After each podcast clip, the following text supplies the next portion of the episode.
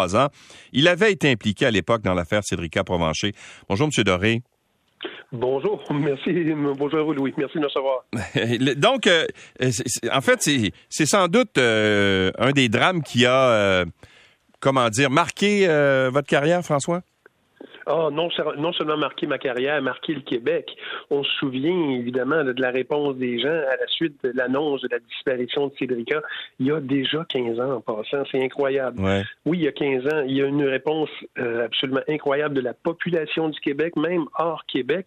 Et oui, c'est un des dossiers marquants auquel il manque toujours la solution, la fameuse solution, c'est-à-dire de pouvoir accuser la personne responsable de cette disparition-là, de cet enlèvement-là et du meurtre. Mhm. Alors oui, on est toujours à la recherche. 15 ans plus tard, c'est marquant pour plusieurs policiers qui sont aujourd'hui retraités et ceux qui sont en place actuellement qui ont, pris la relève, si on veut. Mais je voyais, euh, bon, Anne Mathieu, qui est porte-parole euh, de la Sûreté du Québec maintenant, disait que le dossier est toujours ouvert. On comprend qu'une enquête pour meurtre, c'est jamais tout à fait fermé, là. Euh, mais, mais est-ce qu'il y, y, a encore, à votre avis, des gens qui travaillent activement à la recherche du meurtrier de Cédrica Provencher? Ben absolument, absolument. Je vous dirais pas que tous les matins, il y a un, enquêteur qui arrive et que le premier dossier qu'il ouvre sur son bureau, c'est celui de Cédric Provencher. Ce serait pas vrai de vous dire ça. Mais régulièrement, ce dossier-là est revisité, il est euh, revu et bon périodiquement, mais évidemment le 31 juillet en est une date. 31 juillet, des renseignements qui parviennent aux autorités, qui sont à vérifier. Et oui, on, fait le tour, on revoit le dossier. Est-ce qu'on a manqué quelque chose à quelque part? Est-ce qu'il y a un élément aujourd'hui qui pourrait faire en sorte que ça amène un élément de preuve et non pas seulement qu'un soupçon? Est-ce qu'on doit euh, rencontrer d'autres gens? Est-ce qu'on doit voir d'autres personnes, on continue. Les policiers vont continuer. Le dossier n'est jamais fermé. Vous l'avez dit, Louis, c'est tout à fait vrai.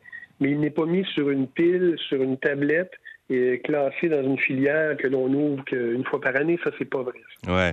Mais est-ce qu'il y a de nouvelles, parce que les techniques d'enquête évoluent, euh, notamment la police scientifique qui est de plus en plus euh, précise, qui a de plus en plus d'outils à sa disposition. Est-ce que vous croyez que les nouvelles techniques d'enquête pourraient euh, être utiles, utilisées et permettre de trouver le coupable?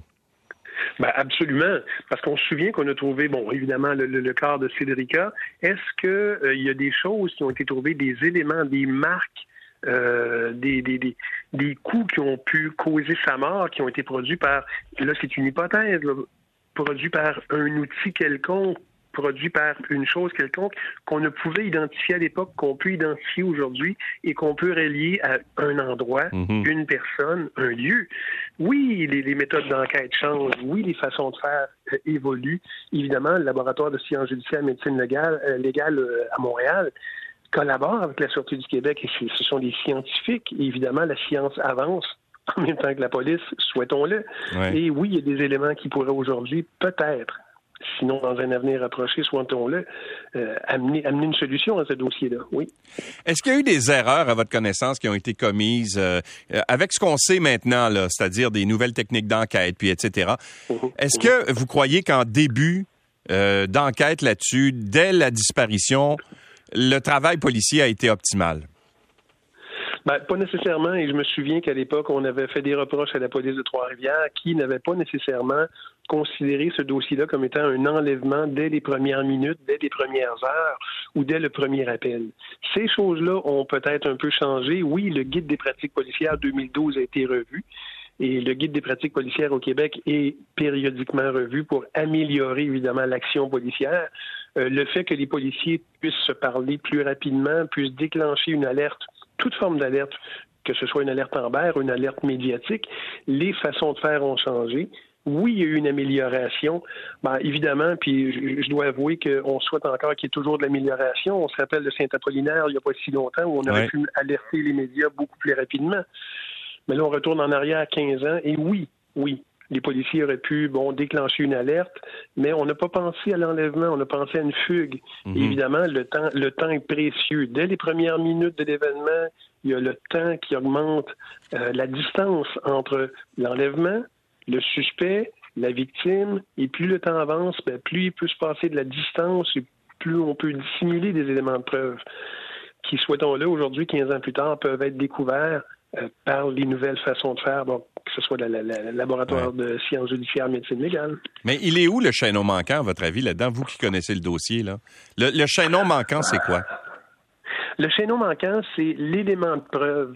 Puis là, je vais reprendre encore, puis je, me suis, je me suis tellement répété au fil des années cette savante parole d'un juge qui a dit une tonne de soupçons, ça ne vaut pas une once de preuve. Et c'est tellement vrai encore aujourd'hui parce qu'on peut penser ce qu'on veut. On peut penser que euh, ce qu'on veut au sujet de une personne, tant qu'on n'a pas un élément de preuve que l'on peut débattre présenté au, tribunal qui va faire en sorte qu'une personne ou des personnes seront condamnées, bien évidemment, on, est toujours dans un casse-tête qui est inachevé. Il manque encore certains éléments. C'est l'élément de preuve, les éléments de preuve. Euh, 15 ans plus tard, il y a des gens qui savent quelque chose. Mm-hmm. Évidemment, une personne, entre autres, qui sait très bien ce qui s'est passé. Est-ce que cette personne-là va avoir, évidemment, là, euh, va avoir une pensée un jour puis dire ben voici ce qui s'est passé, je suis prêt? Euh, souhaitons-le, c'est toujours possible. On, avait, on avait beaucoup parlé de la fameuse Acura rouge là, avec les ah, poignées ben chromées. Là. Ben euh, oui, ben oui. Euh, est-ce que cette voiture, est-ce que ça, ça a été une vraie piste ou une fausse piste? Est-ce que justement l'intérêt qu'on avait mis là-dessus a peut-être pas détourné un peu l'enquête sur des, des choses qui, qui étaient peut-être plus sérieuses? Ça a été une vraie piste parce qu'au départ, euh, au, départ, évidemment, une enquête, ça ratisse très, très large. Hein. Le principe de la gratte, on ratisse tout ce qu'on peut dans la largeur, puis là, on élimine, puis ça s'en vient de plus en plus précis plus pointu. Évidemment, la cura rouge a été euh, identifiée dès le début. Je me rappelle qu'en conférence de presse, on avait même présenté un véhicule qui y ressemblait. Et oui, on a dénombré tant de Acura rouge au Québec, tant dans cette région-là. Les propriétaires ont été rencontrés, des véhicules ont été vérifiés. Certains se sont trouvés curieusement nettoyés, mais enfin, euh, oui, on, on, on, a, fait en sorte que cet élément-là puisse être révélé parce que dès le départ, on nous parlait de ce véhicule-là. Encore une fois, j'y reviens, il y a toujours certains éléments qui nous manquent pour pouvoir appuyer puis accuser une ou des personnes. Bon, espérons euh, quand même que 15 ans plus tard, euh, il y aura peut-être le fait d'en parler aujourd'hui, il va peut-être éveiller certains souvenirs à quelqu'un, puis euh, amener justement des éléments nouveaux dans l'enquête. Merci beaucoup, François Doré, d'avoir été avec nous. Je vous en prie, bonne journée. Au revoir. François Doré est ex-policier. Il était porte-parole de la Sûreté du Québec à l'époque de l'affaire Cédrica euh, Provencher. Allons aux arts et spectacles avec euh, Anne-André. Mais tu sais qu'à chaque lundi, on fait un tour du monde. On va voir peut-être dans un pays euh, ce qui Exotique se passe. généralement, mais là, c'est moins Ah, exotique, c'est la ben là, France. on est allé au Zimbabwe il y a quelques semaines. On est allé euh, au Costa Rica. Et Oui. là, ben, on s'en va en France. Et là, ben, c'est une facile. Hein, euh, Ouais. capitale la France. Ben, Paris. Ben voilà, il y a personne qui te l'a soufflé cette fois-ci? Non, ça, ça a bien été. La semaine dernière, il y a eu de l'aide un peu. Euh, donc, on s'en va du côté de la France. Je voulais voir qu'est-ce qui était tendance présentement. Je suis allée voir le top 10, le top 20. Et on commence euh, avec quelqu'un qui, est- qui semble être très populaire. 1,5 million de vues en seulement 24 heures pour cette chanson-là qui est sortie il y a à peine quelques jours avec Gambi et PTT.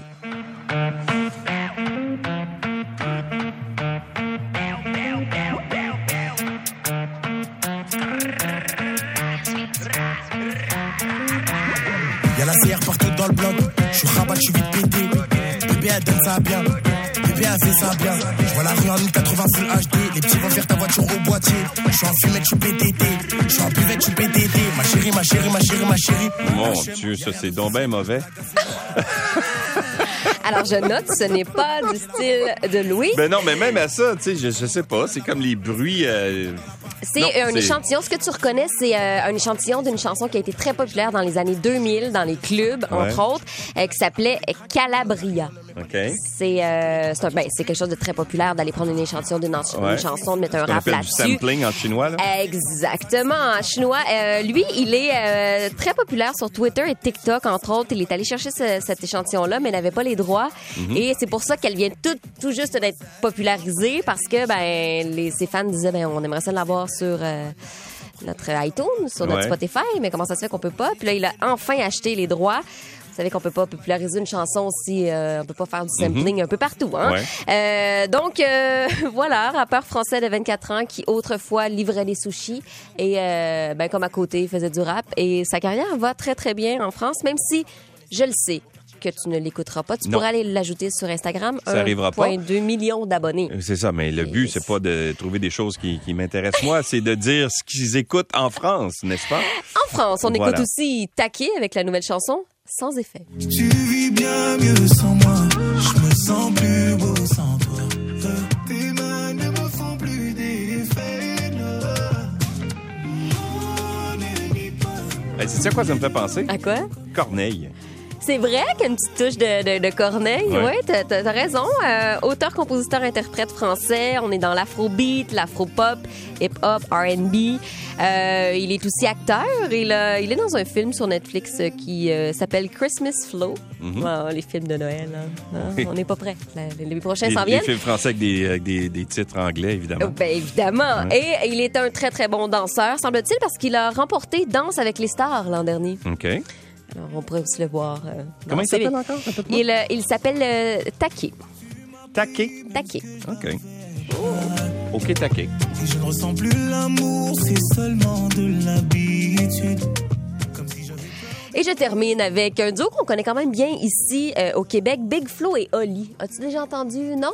Non. Euh, ils ont eu un grand, grand succès qui s'appelait Dommage ici. OK. Euh, rappeurs de Toulouse et Big Flo et Oli, ce sont deux frères qui, depuis leurs 14 ans et leurs 16 ans, œuvrent dans le domaine, ont des parents qui sont aussi dans la chanson. Leur père est chanteur de salsa. Chanteur de salsa. Que ça Ah ben, me- que- et euh, sa mère écoutait beaucoup, beaucoup de chansons françaises, donc ils se sont inspirés. Puis justement, quand ils font de, de leurs chansons avec de l'échantillonnage, ben ils s'inspirent un peu de ce qu'ils ont vécu quand ils étaient un peu plus euh, tout petits. On est clairement loin du Jacques Brel, euh, du Charles Aznavour et du Francis Cabrel, mais voici ce que ça donne quand on entend le son préféré de mes potes. Je rentre dans la prod comme je rentre dans ma meuf le soir. Le rap c'est chacun pour soi. Tout le monde veut le pouvoir, c'est le foutoir. Je les fous droit, t'es fou toi. Pour ça, je crois que je suis passé sous l'échelle. Comment je quitte ça, je veux appuyer sur échappe. Avec mes potes solidaires comme les diamants sur ma chaîne. Ou les diamants sur mes bacs. Au début, ils ont cru que c'était une Ce qui a pris le bord euh, dans ces- ces- cette nouvelle musique, je trouve, c'est les mélodies. Il n'y a aucune mélodie là-dedans. Exactement, mais tu vois, Ouais. dans les 20 chansons que j'ai écoutées, là, il y a énormément de rap français. Euh, tu sais, une, une- une chanteuse euh, lyrique avec un, justement, là, de ce dont tu me parles, c'est euh, très rare. Et il y a énormément de chansons en anglais. En France, Ouais, hein? de, Ouais, ouais. de l'Amérique. Donc, tous les Américains sont dans les top 5. Par exemple, je suis allée sur Énergie pour aller voir ça avait l'air de quoi. Et les cinq premières chansons, c'était les chansons américaines. Mhm. Donc, j'ai dû creuser un peu pour trouver ce qui se faisait. Mais ça, ça fait vraiment partie de ce qu'on entend, semble-t-il, en France présentement. OK. Alors, euh, ben voilà. Mais, Mais c'est vrai qu'il y a pas de mélodie. Ben, je suis d'accord avec toi. puis les, les Français, Oui, quand oui. même, on le, généralement, ont des belles mélodies dans les, dans les chansons. Oui, Euh, mais oui. Puis il y a Stromae, même chose, c'est un, un Belge, Ouais. mais il est très populaire en France aussi. Exact. Donc, on est un peu, on est un peu partout dans le rap. ouais. Voilà. OK, on s'en va sur l'autoroute des Laurentides.